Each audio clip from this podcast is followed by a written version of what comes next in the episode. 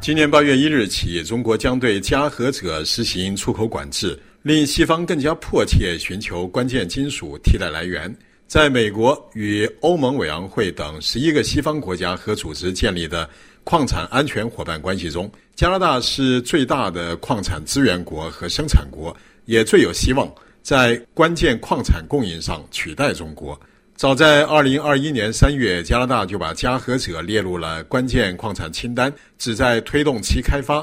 今年三月，加拿大国际贸易部长武凤仪曾表示，将在竞争中击败中国，成为西方降低对中国依赖方案的一部分。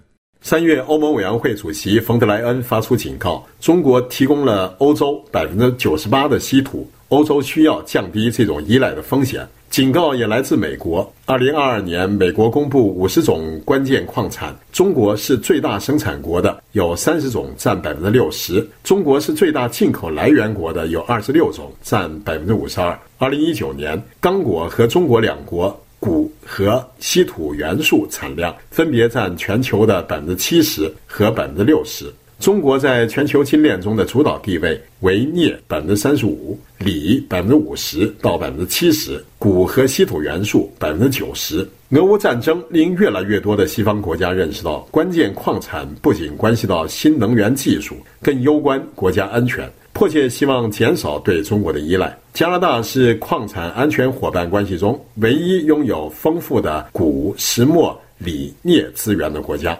这些矿产对于制造电池和电动汽车至关重要。加拿大还是世界第二大的锂生产国，以及第四大的铟生产国。锂是航空航天工业的重要金属，铟是半导体和先进汽车制造的重要原料。在生产方面，加拿大拥有全球近一半的采矿和勘探上市公司，业务遍及一百多个国家，总市值达五千二百亿加元。近两年来，加拿大政府频频发力。二一年三月发布加拿大关键矿产清单，包含铝、锑、镓、锗等三十一种关键矿产，同时收紧对此领域外国投资的审批。去年十一月，勒令中国三家公司剥离其在加拿大关键矿产公司的投资。去年十二月，出台关键矿产战略，政府投入四十亿加元预算。力求打造关键矿产的全球首选供应商。今年三月，又宣布投入三点六亿加元支持关键矿产战略的五项新计划。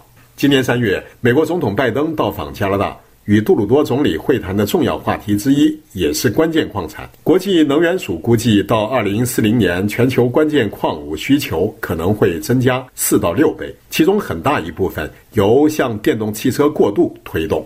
电动汽车所需矿物投入是传统汽车的六倍，陆上风力发电厂所需的矿产资源是燃气发电厂的九倍。考虑到矿产战略要经过从发现到生产之间的漫长周期，加拿大希望获得美国帮助，以快速提高矿物产量，加快与目前主导市场的中国竞争。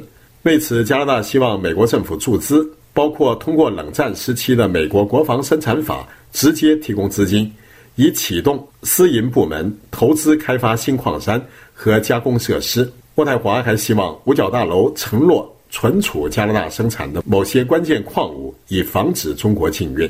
加拿大同时也加大了自身的财政投入。今年四月，道明银行最新报告称，加拿大为清洁能源转型已投入了一千三百九十亿元，占 GDP 的百分之五。这与美国雄心勃勃的降低通货膨胀法案的三千九百三十亿元具有可比性。三月，加拿大公布未来十年预算，对清洁电力、清洁技术制造和氢气投资五百五十亿元。四月，加拿大政府又承诺十年内补贴一百三十亿元，帮助大众汽车在安省建设其第一家海外电池制造厂。本期北美来红是由法国国际广播电台特约记者潘妹制作。感谢收听。